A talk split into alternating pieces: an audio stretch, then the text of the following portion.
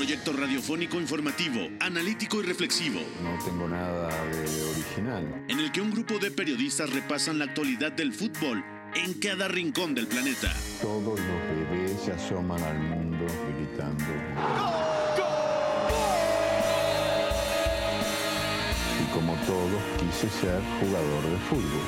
He sido el peor pata de palo que se ha visto en los campitos de mi país. Arranca Catenacho W, la casa del fútbol internacional.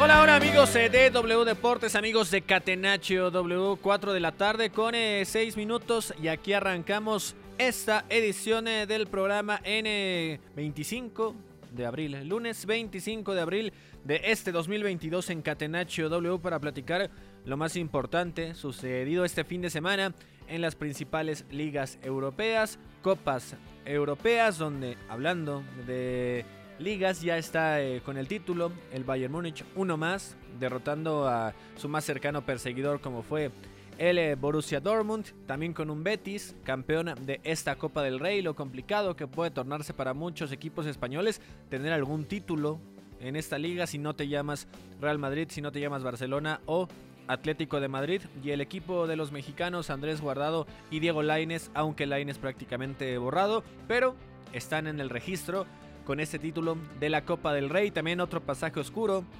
del Barcelona en Liga, el único eh, partido que se jugó precisamente en España. Por ahí en eh, la Premier League, victoria contundente del City de cara al eh, duelo de las semifinales de la Champions League. Para mañana, un Tottenham que no encuentra el gol. por ahí abajo en la tabla, el tema de Burnley presionando para intentar salvarse. El Everton apremiado ante los resultados y va a sufrir mucho en este final de temporada. Lo saludamos aquí en Ecatenacho W, Rodrigo Fernández de la Garza, alias Fo, en la producción. Jesús Guerra, mi abuelito, en los controles, está despierto. Eso, hay que aplaudírselo a Guerra. Fuerte abrazo para eh, Don Chucho. Eh, lo saluda con el placer de siempre Gustavo Millares, a nombre de Pepe del Bosque, titular de este espacio. Y comienzo por saludar al equipo de trabajo, la mesa de Catenacho W. Beto González, ¿cómo te encuentras? Muy buenas tardes.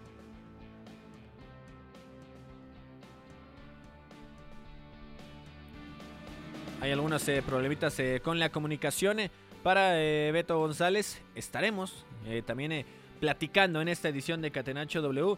Ya decíamos de lo que también ha pasado en la Bundesliga con ese título en esta ocasión conseguido por el Bayern Múnich lo que le cuesta a los demás equipos poder sobrevivir y poder pelear en esta edición del torneo local en Alemania porque la han pasado mal. Y Leipzig, que viene resurgiendo, que viene de alguna forma con un buen ritmo en Europa League, con la confianza que esto implica, es otro equipo que a pesar de, eso, el tener resultados irregulares, precisamente como el fin de semana, cayendo ante Unión Berlín en esta jornada 31 de la Bundesliga, se torna bastante complicado. Y entonces ahí entramos ya eh, en otros temas donde Bayern Múnich, a pesar de que deje lagunas, a pesar eh, de que tenga digamos, lapsos donde no sabe defender del todo bien, donde le cueste un poquito más, tiene que enfrentarse a esto. Y muchas veces cuando los otros equipos de estas competiciones están eh, por este rol,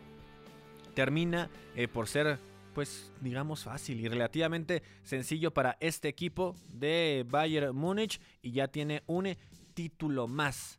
Saludamos a Beto González. Ahora sí, mi Beto, muy buenas tardes. Bienvenido a Catenacho W. ¿Cómo estás, Gus? Abrazo para ti, amigo, para Iñaki, a Fo, al señor Jesús Guerra, al suegro de México y a toda la gente que nos escucha este lunes en Catenacho. Diez ligas seguidas del Bayern Múnich, ya lo decías, eh, prácticamente sentenciada la Liga Española también. Y además vamos a platicar de un Arsenal que dio la campanada campanada, bueno, digo campanada, pero realmente no le sorprendió a nadie la victoria que sacó en casa contra el Manchester United y se perfila como candidato a entrar a Champions la próxima temporada, ¿no? Ya estaremos analizándolo. Sí, precisamente. También Iñaki María. Muy buenas tardes. La otra vez estaba analizando y digo buenas tardes acá en México, buenas noches allá en España, que eres el rey de este Catenacho W, porque Beto González y Pepe del Bosque se pueden ausentar algunas semanas de Champions League. Eh, por ahí yo no estoy algunos viernes o la mayoría de los viernes. Tú eres la voz autorizada del Catenacho. Tú no faltas, ¿verdad, Iñaki? ¿Cómo estás? ¿Qué tal? Muy buenas, Gus. Has visto que, soy como Luka Modric, ¿eh? que, ya me van saliendo arrugas, pero voy a 38 partidos de 41 por, por temporada. Seguramente a peor nivel que el, que el croata, pero bueno, por aquí empeño no nos falta y fíjate, Gus, que siempre que nos falla un poquito la conexión es porque ha perdido el Manchester United. ¿eh? Cualquiera diría que nuestro productor lo hace adrede. Sí, pero el que sufre es uno acá, ¿no? Eh, en cabina. ¿Cuándo fue la última vez que no estuviste en un Catenacho ¿Te acuerdas, Iñaki? ¿A más, o menos cuántas semanas? Eh, yo creo que era 2021. bueno, vamos. Hace 400 años. Sí. vamos, vamos invictos entonces en este año. Y ojalá así sea. Vamos a arrancar, Guerrita si te parece, con la pregunta del día para empezar a analizar lo que sucedió el fin de semana en Europa principalmente. La pregunta del día. No poteva farlo Stati Uniti senza farlo giocare. Catenaccio W. Y arrancamos, eh, compañeros. Beto González, comienzo contigo. Para ti, ¿cuál fue el jugador más destacado, más desequilibrante o que pesó más con gran actuación en las ligas principales de Europa? Bueno, me voy a ir a la Premier y voy a escoger tranquilamente a un protagonista de ese Arsenal Manchester United, sobre todo porque el Arsenal tenía que sacar esa victoria y lo termina haciendo de manera convincente. Era un día para ver a un futbolista que es muy importante para este Arsenal y lo demostró. Me voy a quedar con Bukayo Saka, sobre todo porque no es coincidencia todo lo que produce desde esa banda derecha. O esa sociedad con Martín Odegaard es espectacular. Y además, más allá de que sale tocado, termina marcando. Y no solo es que marca, sino que además viene mostrando constantemente ya, más allá de que hay goles de penal, otro, otro nivel de determinación. A mí me parece que Saka ya es un jugador que está en ese nivel donde puede condicionarte todos los días y te, produce muchísimo, ¿no? Pueden haber otros que hayan hecho más a nivel, de, a nivel de gol o a nivel de asistencia este fin de semana, claramente, pero la importancia de este partido para el Arsenal y el tipo de partido que jugó Bukayo Saka como extremo derecho, me lo quedo fácilmente al inglés como figura del fin de semana. Sí, yo me voy a ir y antes de preguntarle a Iñaki para que él se cargue un poquito más hacia la madre patria o si alguna otra liga un tanto under, que sabemos que le da eso. a la madre patria. Iñaki, voy con los goleadores de la Premier League. Uno, eh, digo, los dos pueden ser un tanto obvios, ¿no? El principal es Gabriel Jesús con ese pócar. Sabemos lo que le cuesta a veces jugar partidos consecutivos como titular o incluso estar más eh, abierto a lo que le corresponde a su posición natural o lo que sería su posición natural. No había marcado, ¿no? Ningún hat-trick, por ejemplo, por ahí escuchaba, obviamente el pócar menos si se le presenta para eh, ganar 5 por 1 ante Watford. Y vaya confianza para un jugador que a veces no es protagonista, ¿no? Y que tiene 25 años y que va a crecer todavía mucho, pero no con todos los minutos que seguramente él quisiera. Y el otro es una de esas sorpresas que han tenido desesperación en su estancia en la Premier, ¿no? Como es Joelinton con el Newcastle, que sabemos lo que le costó, eh, eh, sobre todo en, la primera temporada, por el rendimiento general del equipo, porque él, eh, digamos que no rindió al máximo, y ahora con el Newcastle ya mucho más sólido, con incorporaciones, con la confianza a veces no está en punta, ahora sí le tocó estar adelante, a veces cargado más a la izquierda en este cotejo 3 por 0 al Norwich y Joelinton marcando un doblete, los dos rematando, los dos siendo oportunistas, sí, pero creo que es un eh, gran eh, partido para Joelinton Iñaki María, te, te dejo libre en España. ¿Cómo no voy a elegir en este lunes a Borja el Panda Iglesias, Gus? Después de que el Betis gana la Copa del Rey y que el jugador de la barba acaba haciendo un partido completísimo y sobre todo yo creo que también un partido mmm, donde hizo tuvo acciones bonitas pero sobre todo tuvo mucha productividad ¿eh? yo creo que eh, lo primero marcando un gol importante siempre esto en una final o en una eliminatoria ante un Valencia que busca destruir incomodar mucho desde su trabajo sin balón marcar el primer gol del partido cargando área al minuto 10 ya me parece que es importantísimo y luego todo lo que le dio, sobre todo en la segunda parte y un poquito de la prórroga, hasta que luego ya no sé por qué lo quita Pellegrini, habría que haber si lo preguntado, seguramente por, por físico, pero haciendo un partido de mucha movilidad, muchos desmarques y luego haciendo también eh, esas dejaditas de, espaldas. Tiene un toque, una pisadita así de tacón en el área también, que es para eh, estar, eh, estar viéndola hasta la semana que viene. Así que bueno, yo creo que un delantero que se mostró bastante estético y que sobre todo, como digo, yo creo que acercó muchísimo más al Betis a la victoria. Venga, vamos a empezar eh, de lleno con eh, las ligas, con el fútbol europeo guerra. Arranquemos con la Premier League, porque el Arsenal le pegó 3 por 1 al United en resultado que lamentablemente para Fo creo que era normal. Premier League. Young for United.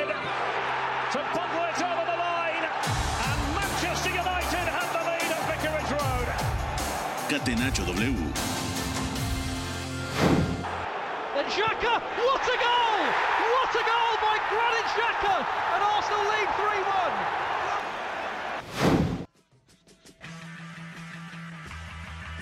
Ahí está el 3 por 1 en esta fecha 34 de la Premier League. A un Arsenal que bien decías, eh, Beto González comienza a ser más que el United. Y entendiendo que a lo mejor antes de estas dos sorpresas, entre comillas, pegándole al Chelsea y ahora al United, venía de tres eh, descalabros de esos dolorosos. Porque son realmente ante equipos que no te esperas que le puedan sacar todos tres puntos a los Gunners, como fue Southampton, como fue Brighton, como fue Crystal Palace. Pero ahora Beto con un 3-1, aprovechando las carencias del rival, con eh, Tavares abriendo el marcador que se incorporó al ataque apenas al minuto 3. Después, eh, ya decías, eh, demasiado pesadito en el juego, ya lo pesado de lo que puede influir en el partido, como fue Bukayo Saka por la vía penal. Cristiano Ronaldo se hizo cargo de descontar y después un penal que falla Bruno Fernández, estampándolo en el poste, pudo cambiar todo el flujo del partido. No fue así, lo falla y después Shaka con un gran disparo de media distancia deja el 3 por 1 definitivo. Ya es normal, Beto González, estas actuaciones del United que ahora liga otras dos derrotas. Es que normal han sido toda la temporada y me parece que con Ralph Rangnick hay, un problema donde el vestidor directamente ya no está cooperando. Ya la temporada la tiraron hace unas semanas, no están compitiendo y el Arsenal encontró un contexto inmejorable, porque es verdad que el United tiene mucha calidad, te puede competir hasta cuando no quiere hacerlo, que ese es el caso del partido de este fin de semana, pero el Arsenal dio un partido serio como, como lo tenía que dar, como lo que se esperaba, y hoy había comentado que justamente la reacción en, en Stamford Bridge, ganando 2 a 4 de visita, me decía mucho más que los otros tres partidos que había perdido consecutivamente el Arsenal y ahora lo vuelve a demostrar en casa, ¿no? Me parece que, que, en, el, que en el Emirates ha jugado un buen partido, apostó también a calmar partes del partido teniendo la pelota, juntándose a través de ella, bajándole el ritmo con ciertos pases y luego cuando tuvo que correr y tuvo que enfrentarse golpe a golpe al Manchester United, pudo sacar ventaja, ¿no? Mal día para la línea defensiva en general.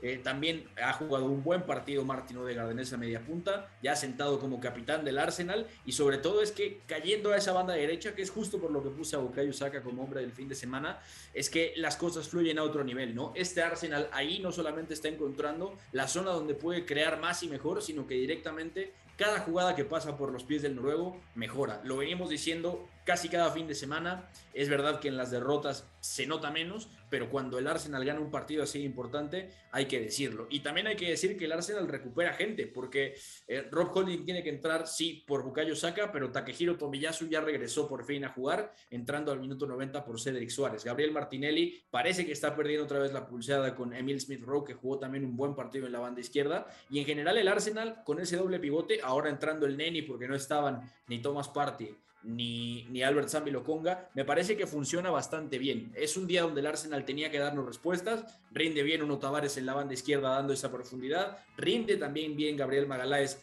teniendo que defender ciertas situaciones, Ben White no ha estado tan bien como otros días, pero el Arsenal a nivel colectivo se ha visto coral, se ha visto bastante bien engranado y me parece que saca una victoria muy importante donde jugó a lo que quiso y sobre todo hizo daño como quería, ¿no? Más allá de que el United tampoco sale fino, no quiere competir y cuando pudo acercarse termina fallando, ¿no? También ese gol que se le anula El a Cristiano. de Bruno, ¿eh?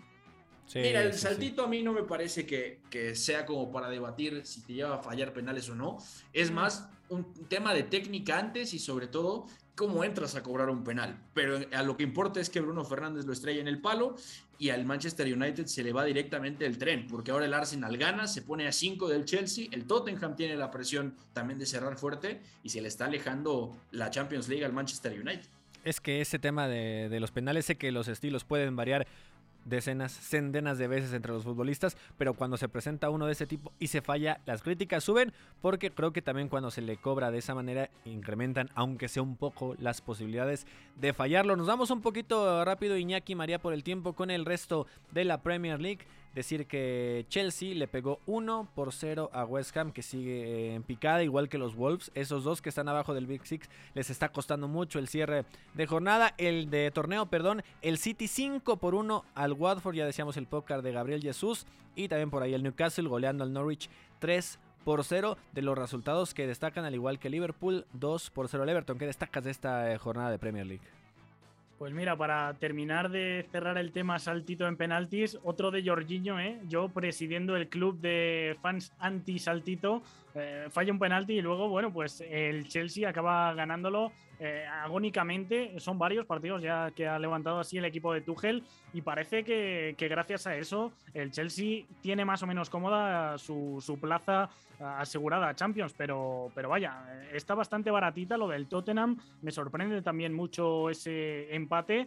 Eh, es cierto que venía bien el Brentford, pero aún así me, me parece reseñable la dinámica tan eh, no sé si decir irregular, pero poco constante del Tottenham, porque en parte sí que es regular. Empezó muy bien con Conte, luego volvió a estar mal, de nuevo luego un repunte y ahora estamos viendo que otra vez le vuelve a costar de forma consecutiva ganar partidos. Y bueno, por último, ese derby de Merseyside, donde vimos un, Everton siendo el equipo que seguramente no le gustaría eh, al profesor González eh, que, que jugasen sus pupilos con un bloque bajísimo, con, con, una posesión mínima, pero aún así, eh, los de Lampard yo creo que hacen un partido competitivo entendiendo el contexto. El Liverpool le costó bastante abrir ese bloque, de hecho no se llega a adelantar hasta pasada la, hora de partido y con un jugador muy reseñable, Gus, que es Anthony Gordon, jugando en la banda izquierda de, ese Everton y dando salidas a campo abierto con mucho desparpajo. me parece que el derby... Eh, estadísticas aparte, tiene, tiene una competitividad bastante notoria. Y vamos. Sí. Gus, rápido. Dale, dale. Tengo yo aquí el dato y me parece importante mencionarlo porque el Liverpool en el derby de Merseyside termina rompiendo el récord histórico de posesión de la Premier en un solo partido. El récord anterior lo tenía el Manchester City en un partido contra el Newcastle. 17-83 termina en, en St. James Park. Eso es en 2018, inicios del 2018, y el Liverpool acaba este partido justo con. Ah, mira, era el récord histórico era el récord histórico el del Manchester City y sigue siendo el de Liverpool ya es el segundo histórico. 82-18 termina, pero hubo un momento donde llegó a estar 89-11 y por ahí parecía que venía el récord histórico. El Liverpool no lo rompe, pero se pone segundo, ¿eh? Fíjate lo que son las cosas. Primer tiempo 86-14. O sea, eh, es terrible y aún así ya digo que, que, el Everton defendió bien, ¿eh? O sea, muchas veces decimos que lo estadístico, lo cuantitativo puede pasar a segundo término cuando hay una cifra así abrumadora. Creo que no pasa para nada eh, desapercibido. Vamos a cambiar rápidamente, vámonos al fútbol alemán porque decíamos, hay un eh, campeón para nada diferente en la Bundesliga. Le pegó el Bayern 3 por 1 al Dortmund. Thomas Müller, которого сегодня началась победа. Bundesliga. Catenacho W. И Бундеслиги я не исключаю, что и мира вообще. His defender Guerrero too. Ball not clear just yet. And that'll do it. That'll finish it. Jamal Musiala 3-1 for Bayern.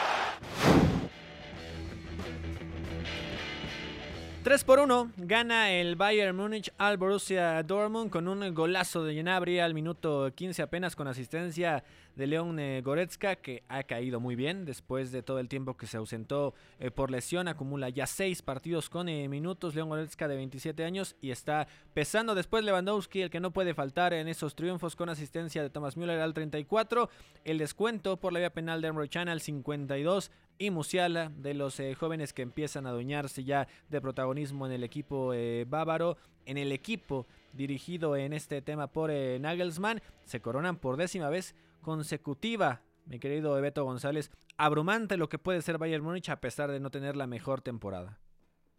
De acuerdo, y, en general son partidos malos, puntuales, que le han costado tal cual solamente quedarse con la liga en la vitrina esta temporada, ¿no? Porque la vuelta ante el Villarreal es un mal partido, francamente, Nagelsmann tiene que ver, pero termina siendo castigado. También recordar que esa eliminación de Pokal se viene justo contra el Gladbach de Adi Hutter, perdiendo 5 a 0 en Múnich. Y ahora el Bayern se redime y hace lo que tenía que hacer. Puede no ser suficiente, se esperaba más en Champions, se esperaba más en Pokal, pero este equipo tiene una tiranía absoluta. Son 10 ligas consecutivas, recordando que la primera de esta seguidilla fue en la 2012-2013, la del triplete. Y a partir de ahí hemos visto a Henkes, a Guardiola, a Ancelotti, otra vez a Henkes, a Kovacs, a Flick y ahora Julian Nagelsmann, ¿no? Se dice fácil, pero son bastantes entrenadores que tampoco han encontrado tanta resistencia en liga con un muy buen equipo que tiene los pilares claros, ¿no? Realmente juega un buen partido del Bayern Múnich, un poco también descontrolado por partes, no le interesaba tanto guardar eh, o bajar pulsaciones y también es que este Dortmund con este tipo de partidos y sobre todo viendo lo que le habíamos visto en otras semanas, era imposible que terminara bien de competir. Buen partido de Marco Royce, pero realmente se robaron reflectores Joshua Kimmich, eh, León Goretzka también y Thomas Müller, además de los goles de Nabri y Lewandowski, ¿no? Así que justo, justo campeón el Bayern y ahora a ver qué va a pasar en el verano, ¿no? Porque seguramente hay piezas que nos vamos a preguntar dónde van a jugar la próxima temporada.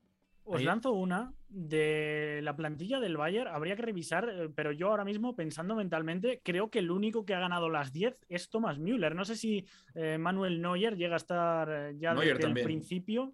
Puede, Manuel Neuer también. Puede que los dos, ¿verdad, Beto? Pero yo creo que ninguno, ninguno más de, de esta dupla.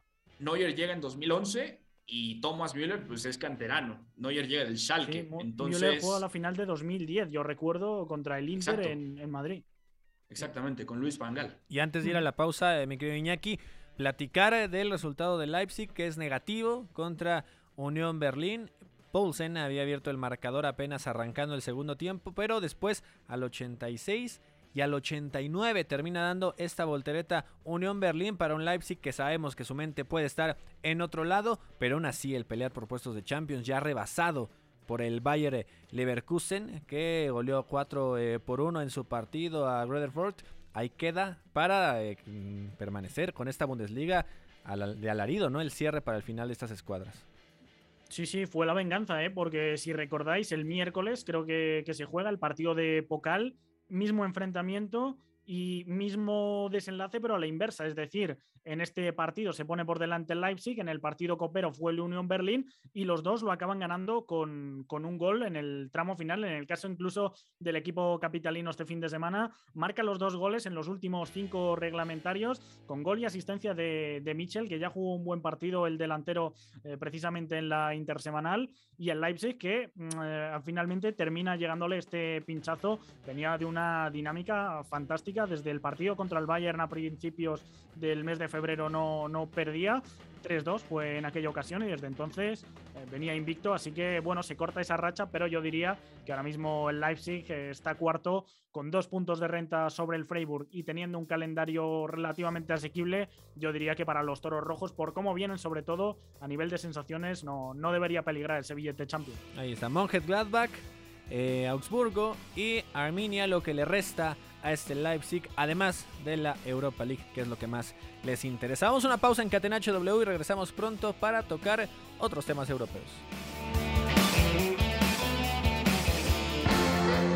Triunfo debe ser también la consecuencia de una superioridad moral, no solamente futbolística. Si en el triunfo no están implícitos los recursos, si los recursos nos dan igual, estaríamos dándole a la sociedad un mensaje terrible. Somos la resistencia.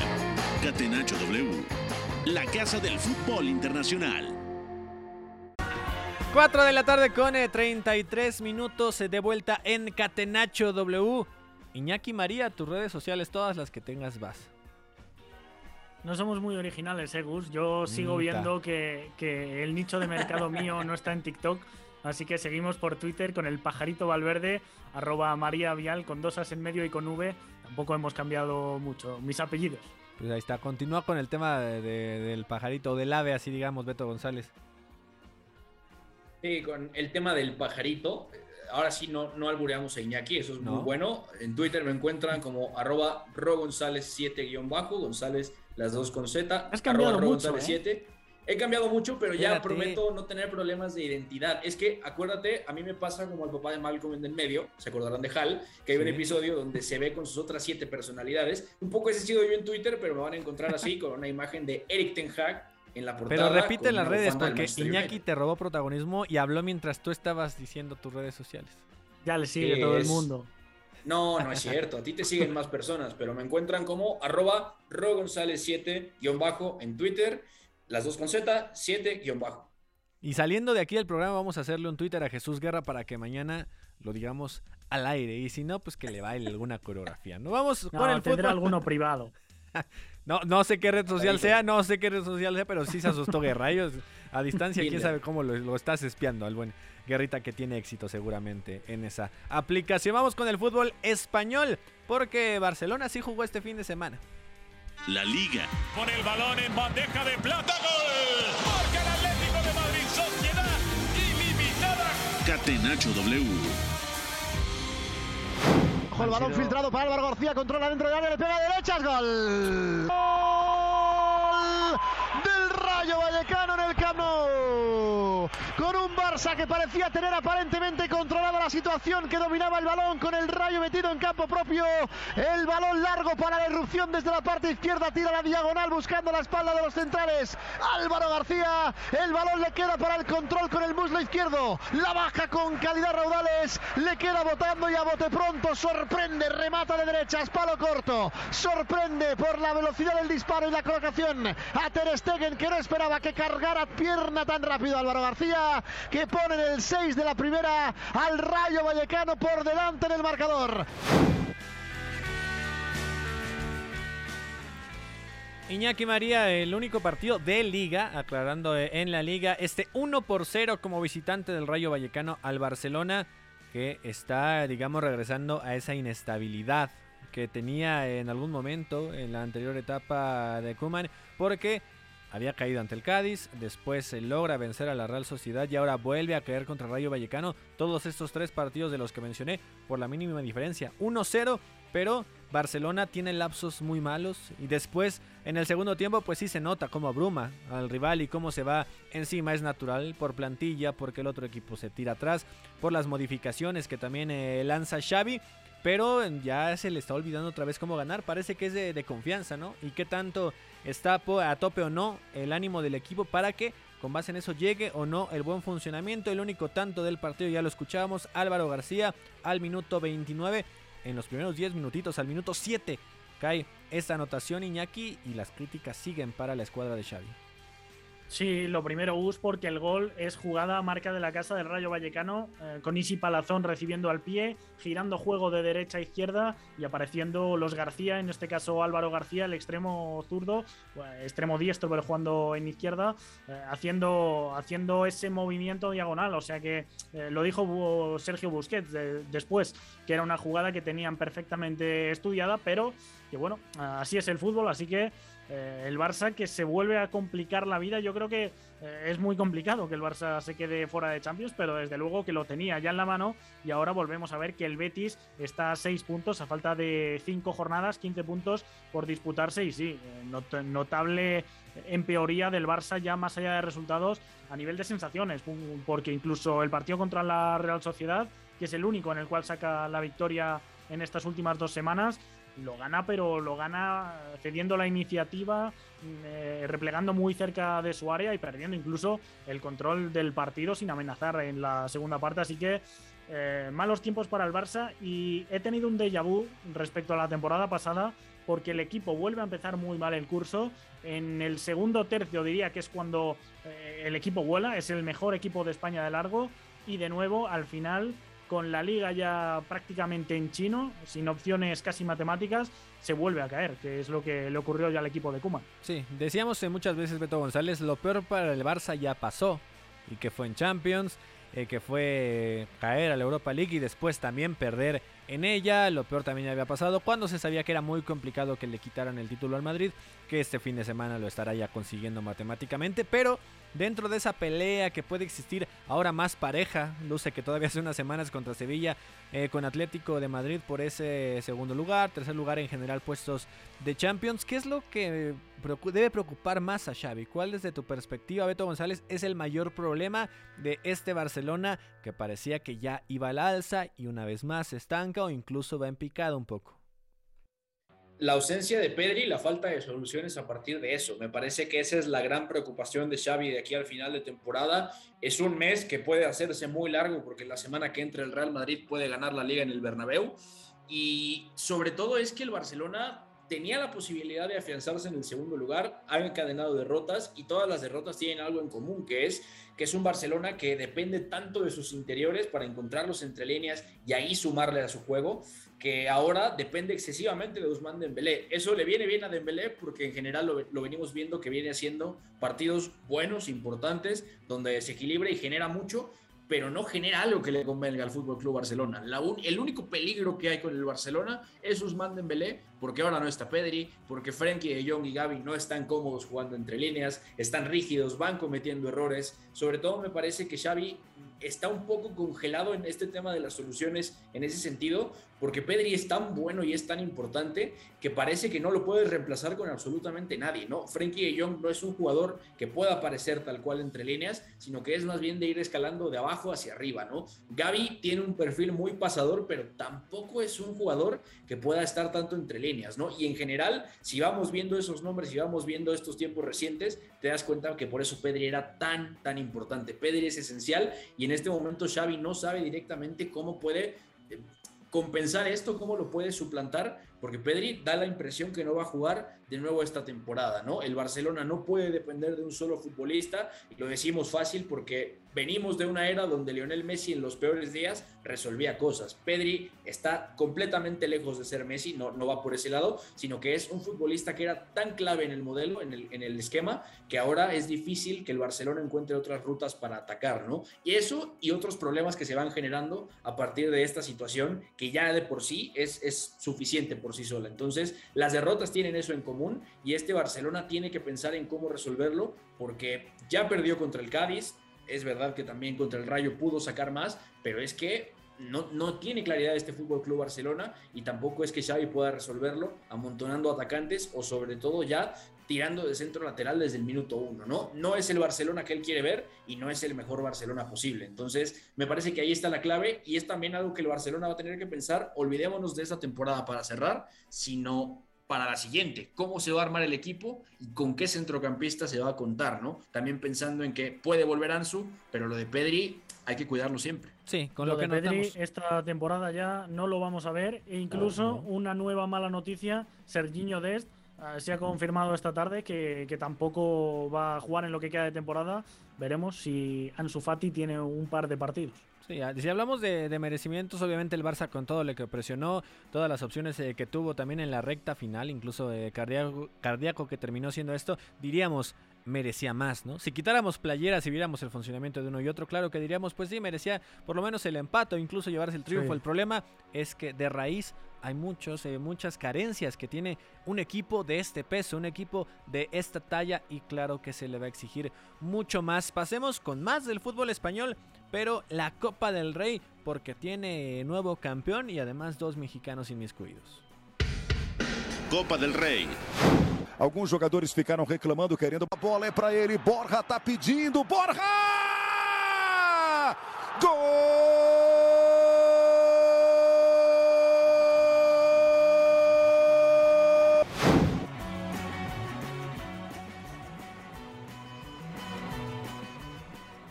Ahí está Iñaki y María, el tema de la Copa del Rey, que es, eh, digamos, fue el principal atractivo de este fin de semana. O a ver, te hago una pregunta antes de entrar en el análisis del juego. Acá en México, sin una Copa obviamente mucho mejor instaurada, sin tanta tradición como ha sido en algunos años la Copa MX. Si jugara uno de los equipos grandes ese mismo fin de semana, creo que se hablaría más de si el América perdió o si las Chivas empataron o si ganaron En España, ¿cómo se vive un fin de semana de este tipo? Es decir, ¿los reflectores están más en la Copa del Rey por ser el título, pero no están los más poderosos o del Barça? Es buena pregunta, ¿eh? No te sabría decir a ciencia cierta, pero yo creo que eh, no se está hablando tanto del partido del Barça y fíjate, pese a la derrota, como, como de la Copa del Rey, es mi sensación, o al menos es mi entorno, ¿eh? que, que, yo también puede que tenga un entorno propenso a darle un poquito más de pluralidad al asunto. Pero bueno, yo creo que era una final también que apetecía. El Real Betis la gana en casa, no en su estadio, sino en la Cartuja, que no es ni su estadio ni el del Sevilla, es otro eh, que, que hay en la ciudad de Sevilla. Así que yo diría que, que, ese partido, porque además fue emocionante, nos tuvo más de dos horas y bueno, pues la parte negativa es que acabó casi a la una de la mañana, eso sí que está teniendo críticas, pero en general yo diría que sí que se le ha dado la voz que, que merezca seguramente. Ahora, eh, partido atractivo, ¿no? Con muchas eh, opciones de gol abierto, donde creo que sí el, el Betis estuvo eh, con mejor funcionamiento, digamos, en la primera parte y después Valencia hizo mejor las cosas. Bien decías lo de Borja Iglesias, que abre el marcador apenas al minuto 11, después al 30. Hugo Duro igual a las cosas y en el complemento y en la prórroga no es que escasearan las emociones, creo que se vivió un eh, partido intenso para que después en la tanda de penales con el gol de Andrés Guardado por ahí presente que Guardado ingresó al minuto 102, es decir, eh, todavía en la primera parte de la prórroga hizo bien las cosas, Andrés Guardado cobró digamos con clase el penal, ninguno de Betis falló en esa tanda de cinco penales y Musa termina siendo el villano, eh, el estadounidense que cobró el cuarto penal de 10, el único fallado. Iñaki, ¿qué impresiones te dejó esta Copa del Rey con el Betis campeón? Yo diría que un encuentro con muchos micropartidos, Gus, que de inicio vimos un muy buen Betis, salir mandón, con, la posesión eh, ágil en campo rival. Un Valencia muy pasivo con, tres centrales, dos más laterales que carrileros. No, no, presionaba hacia adelante, no mordía, muy zonal. Y ahí yo creo que el Betis estuvo muy cómodo durante más o menos una media hora. Luego ya con el gol, eh, que sí que había salido un par de ocasiones el, el Valencia bien, sobre todo con Carlos Soler, eh, lanzando esa es, eh, esa transición, que es como acaba llegando el gol de, Hugo Duro, asistido por ex Moriba. Gran definición, por cierto, de, del ex de Getafe y Real Madrid.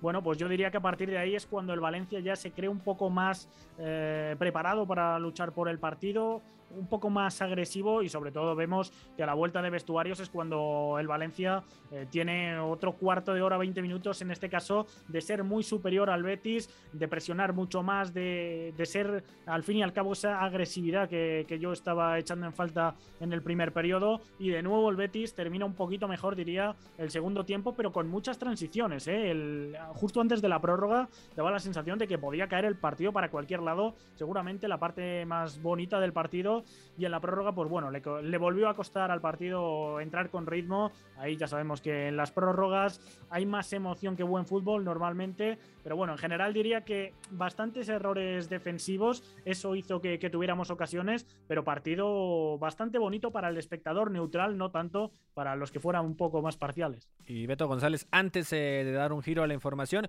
tu opinión eh, de la Copa del Rey, eh, con qué tanto merecimiento Betis se la lleva y por ahí una pizca de lo que piensas del, del momento de ambos mexicanos ahí en el Betis. Pues es un título merecidísimo, ¿no? Por la temporada que tenía el Betis, que más allá de que se desinfla después de caer eliminado de la Europa League, es de notable, notable alto. La gestión del plantel, la, el armado del plantel y sobre todo cómo Manuel Pellegrini fue resolviendo diferentes problemas, ¿no?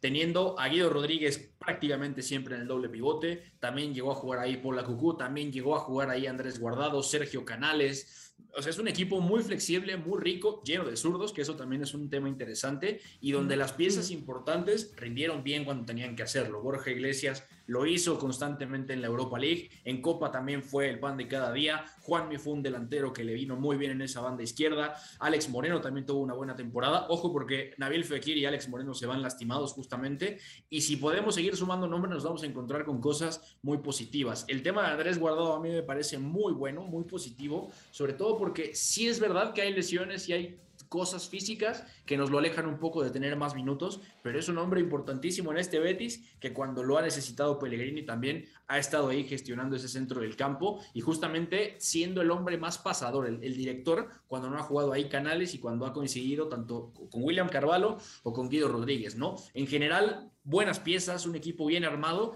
que ahora llega a una final de Copa y se lo lleva y es merecidísimo 17 años después, ¿no? O sea, Joaquín es el único de, de, este plantel sí. que ganó una Copa del Rey. Eso también te dice bastante y me parece que pone en perspectiva el entrenadorazo que es Manuel Pellegrini, lo infravalorado que está y también nos pone a, a, cuestionarnos ciertas eras recientes del Betis, sobre todo quizá la de Quique Setién, que fue la que más cerca llegó a estar de algo como esto, aunque le quedó un trecho lejos, ¿no? La parte cómica la puso, como no, Joaquín, que se volvió a hacer una foto desnudo ah, del todo iba, con iba. la copa. A ver, Iñaki, ¿tú a quién le vas? Gus, ¿A qué equipo eh? le vas eh, en España? ¿O eres como Pepe, que no quiere decir nada? No, eso no se puede decir, es secreto de sumario. Bueno, no, no me importa que no me quieras decir, ¿no? Que seas envidioso con la información. Si es campeón tu equipo, aunque nadie sepa tu equipo, ¿te vas a tomar una foto de esas en el espejo del baño? Hombre, para TikTok igual, pero para Twitter, para el pajarito ya te digo yo que no. Que es donde la creo publicó que, la Creo que no era el momento de, de, de, mencionar esa palabra, no en una es foto. familiar, así. Vamos a cambiar al fútbol italiano, Jesús Guerra, porque el Inter eh, no quiere aflojar en esa pelea con el Milan. Serie A. Milinkovic, entro a cercare immobile. Gol destro, battuto Bizzarri, la ribalta la Lazio. Catenaccio W. In vantaggio. Chalanolu with another corner, they're queuing up. And it's Lautaro Martinez again for Inter. A brace here on Tuesday in the derby. And now he scores Inter's third against Roma. And the champions are absolutely waltzing to victory here.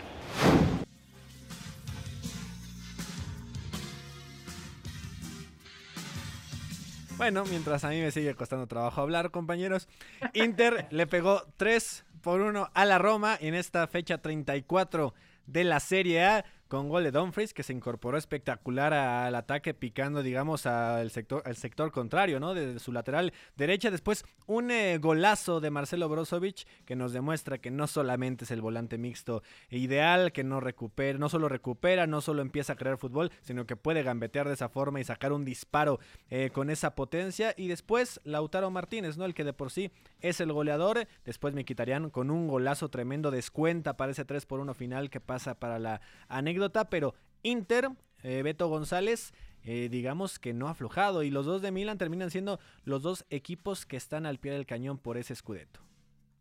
Sí, se va a poner precioso el final de la Serie A, sobre todo porque los dos equipos de Milán, después de lo que pasó en la semifinal de Copa con la goleada del Inter, dieron un golpe de autoridad en la liga y eso se agradece y sobre todo se agradece la forma en la que lo hicieron. Iñaki y yo dijimos el viernes que nuestra pedrada era repartida de puntos en, en el Giuseppe Meazza, pero el sí, Inter sí. ha jugado un señor partido y sobre todo ha mostrado todas las cosas que, que, le habíamos pedido y que ha visto este equipo de Simone Inzaghi mejorar toda la temporada, ¿no? Ese primer gol, el que comentabas de Denzel Dumfries, es buenísimo y es una combinación de cosas que dejó Antonio Conte, pero también de todas las cosas que trajo Simone Inzaghi, ¿no? Justamente esta capacidad para salir jugando desde atrás, atraer la presión con pocos toques, ir escalando, el apoyo de los nueve, dejando de cara a uno de los centrocampistas y Dumfries entrando como flecha del otro lado para definir. Era un golazo, yo, yo lo vi con, con, transmisión argentina y los comentaristas decían, ah, bueno, este va a ser un golazo, de repente aparece Dumfries, pim, la pica del otro lado, ¿no? Decías el gol de Brozovic,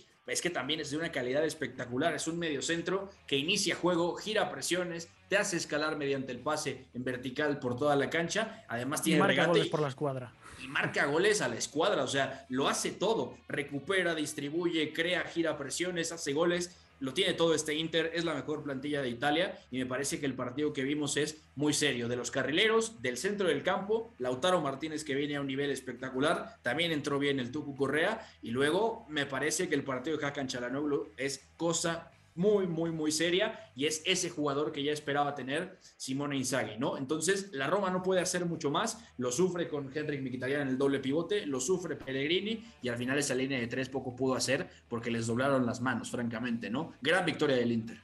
Y en otros eh, resultados, Iñaki también eh, se presenta una victoria eh, más del Milan, que sabemos que le pega 2 por 1 a la Lazio.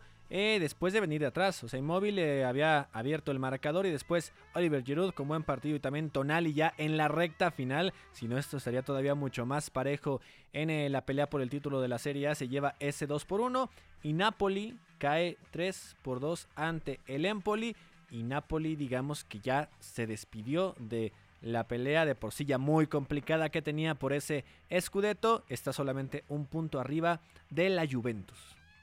Sí, el Napoli desde luego que se dio el accidente, yo diría, de todo 2022 eh, estar jugándote la liga, aunque ya fuese complicado, ir ganando 2-0 a falta de poco más de 10 minutos y que te hagan tres goles, bueno, pues fue lo que sucedió por parte del Empoli, que de esta forma también le sirve para sellar ya su permanencia.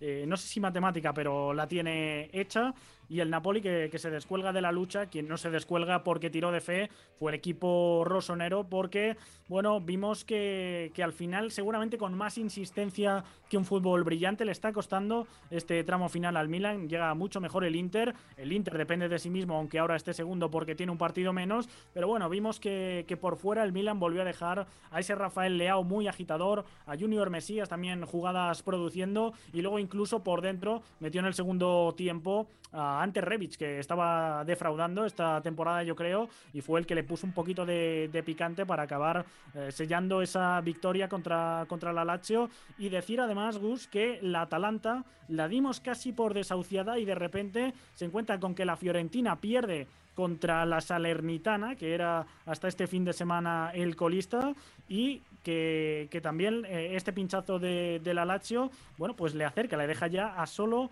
dos puntos de, la Fiorentina y a otros dos de la Lazio con un partido menos, así que los de Gasperini vuelven a depender de sí mismos para entrar en Europa. Ahí está, el productor está muy contento porque alcanzamos a usar toda la escaleta que planeó con mucho cariño. Nos damos Beto González mañana hablar de Champions porque el City va a recibir al Real Madrid y lo podrá escuchar a través de esta frecuencia.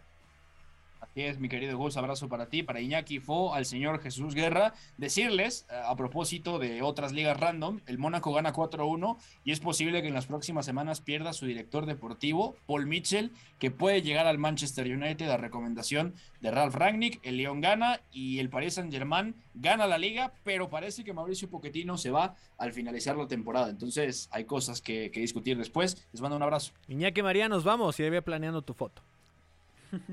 Y hablando de, títulos, amigos, eh, deciros que también quien se estará haciendo alguna foto seguramente serán los del Benfica Sub-19. No sabemos en qué tamaño la, estarán haciendo, pero eh, el Benfica que se ha proclamado hoy también campeón de la UEFA Youth League, su cuarta final era y ha ganado eh, la primera porque perdió las otras tres contra el Salzburg por seis goles a cero. Así que la Champions Juvenil que se quedará en uno de los países que tiene mejores canteras como es Portugal. Un abrazo. Estamos eh, ya llegando al final. Gracias a Fo, gracias a Jesús Guerra. Se despide de ustedes Gustavo Millares y Pepe del Bosque por ahí regresará el jueves para que esto deje de convertirse en una cantina. Hasta la próxima.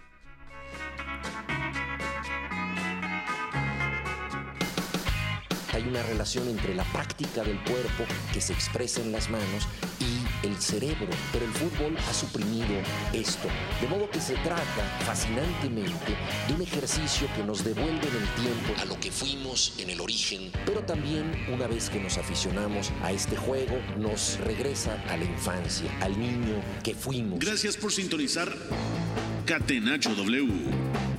Entonces el fútbol es en ese sentido una maquinaria para regresar en el tiempo en un doble sentido. Por W Deportes, la frecuencia del fútbol internacional.